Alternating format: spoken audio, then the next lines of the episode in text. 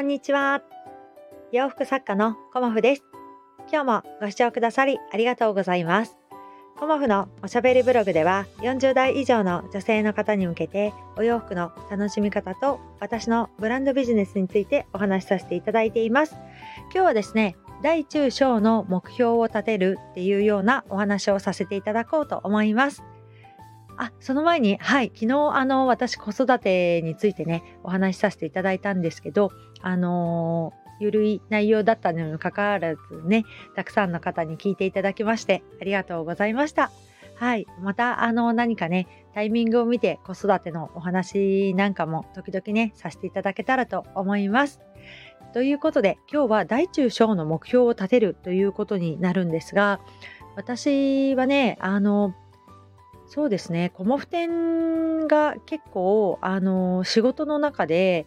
転機になることがとても多くて、今回のコモフ展を、あの、やり終えてね、自分の中ですごくあの明確になったことがあったんですよね。うん、でそれはあのまあそうですねあの今までこう柄のお洋服を結構あの中心に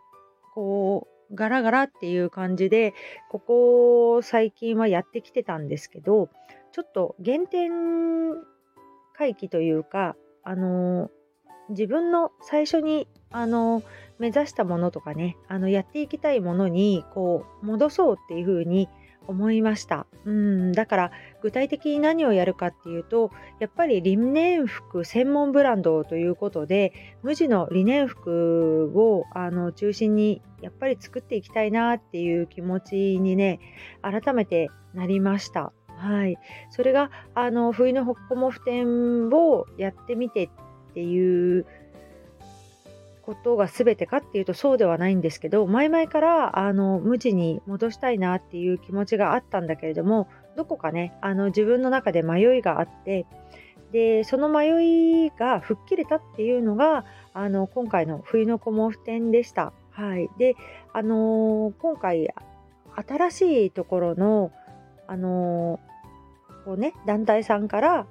委託販売していただけませんかっていうようなお声をかけていただいたのもあのリネン服を専門に作っているからっていうお声をいただいたからだったんですね。うん、でそのイベントはあの私にとってもう本当に洋服作家を始めようって思った時ぐらいから憧れているね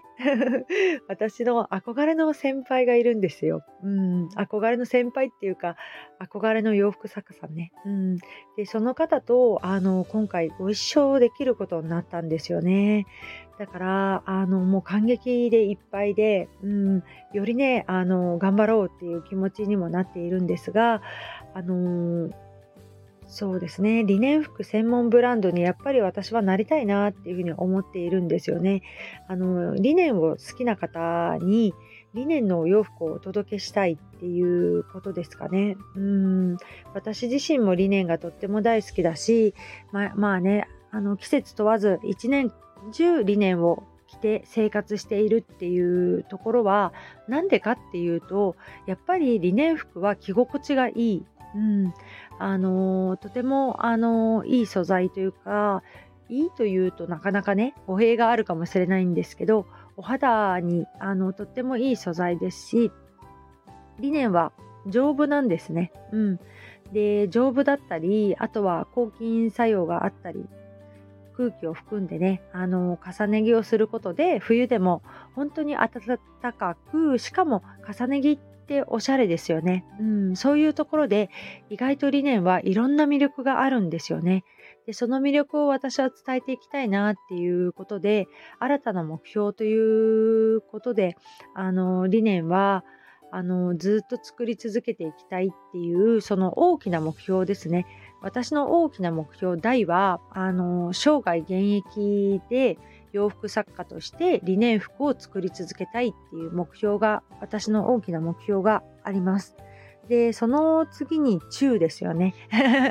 中の目標ってなんだっていうことで、あの、今、あの、そうですね金売上目標とかあとはどういうことで活動していくかっていうことを中の目標で設定しています。はい、でその小の目標はあの何かっていうと具体的に今日から何やるかっていうことをあの小の目標にしています。はい、なのですごくこう先のあの展望というか自分が進むべき道を示すのが大の目標でその中の目標が私の場合だと具体的に何を達成したいかっていうことを決める目標なんですよね。で小の目標が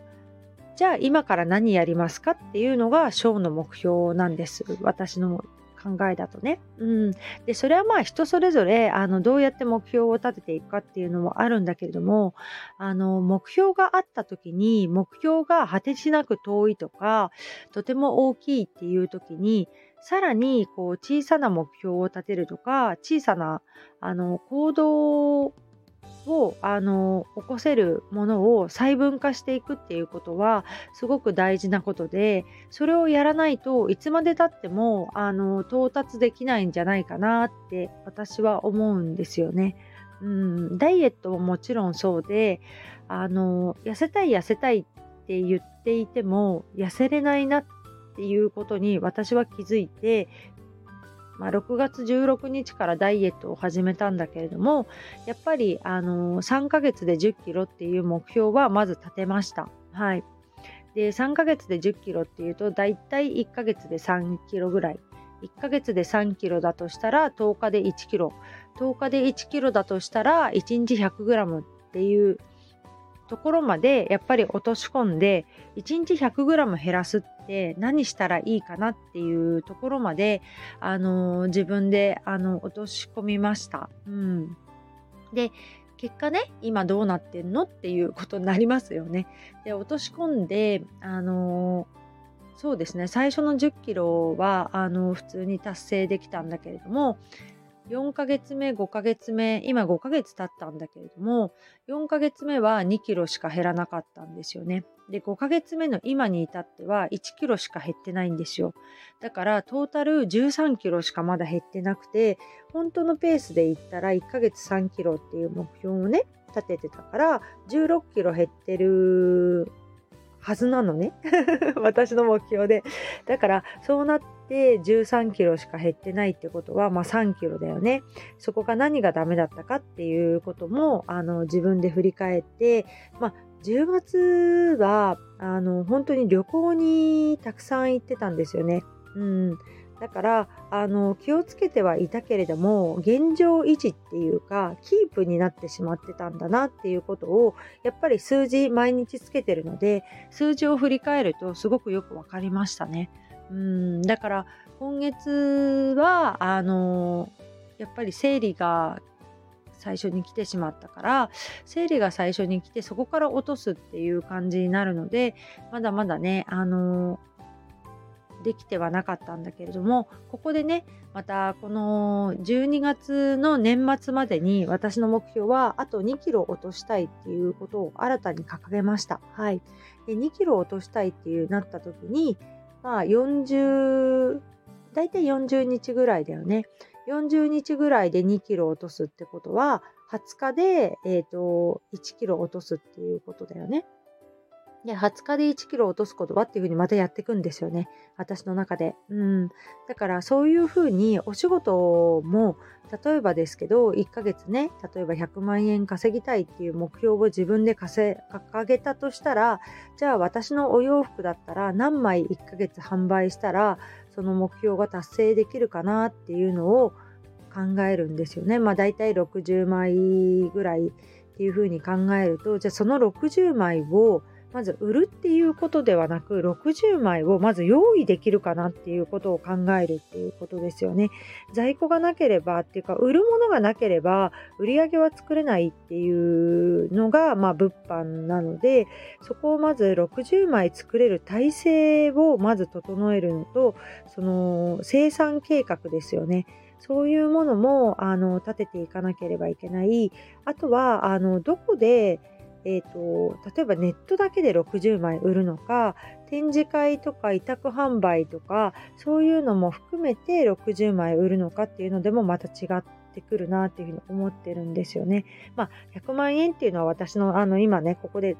仮に例えで出している感じなんですけど、あのー、自分の目標をね、あのー、皆さんそれぞれいろんなことを目標されてると思うんですけど、あのー、そういうところ、まあ、集客にしてもそうだし、あのいろんな投稿をね、あのやるっていうこともそうだし、毎日ウォーキングをするっていうことももちろんそうだし、そういうことで毎日ウォーキングがね、できないっていう人も結構いるとは思うんだけど、じゃあ毎日ウォーキングするためには何をしたらいいかなとか、どうやって時間の使い方したらいいかなとか、いろいろやっぱり考えますよね。で、それを考えるところから、何て言うのかな、できることの一歩への何て言うか道が進んでるんじゃないかなって私は思ってるんですよね。だからあの目標をすごく設定するっていうことも大事だしその目標を具体的な行動まで落とし込むっていうことですかね、うん、具体的にどういうことをやるかっていうそこまでしないと私できないんですよね、うん、だからまたあのホームページもあの今回のね目標を決めたことにより手直しするしホームページをなぜもあの直すのかっていうことはこれをするために直すっていうただ漠然に直したいとかっていうことじゃなくて最終的な目標っていうか最終的に何のためにインスタグラムを上げるかとかホームページやるかとかっていうところまできちんとしていかないとああお仕事って厳しいなっていうのを 自分自身に感じたので今日はねあの自分にこう喝を入れるためにお話しさせていただきました。はい。今日もご視聴くださりありがとうございました。洋服作家、コモフ、小森屋隆子でした。ありがとうございました。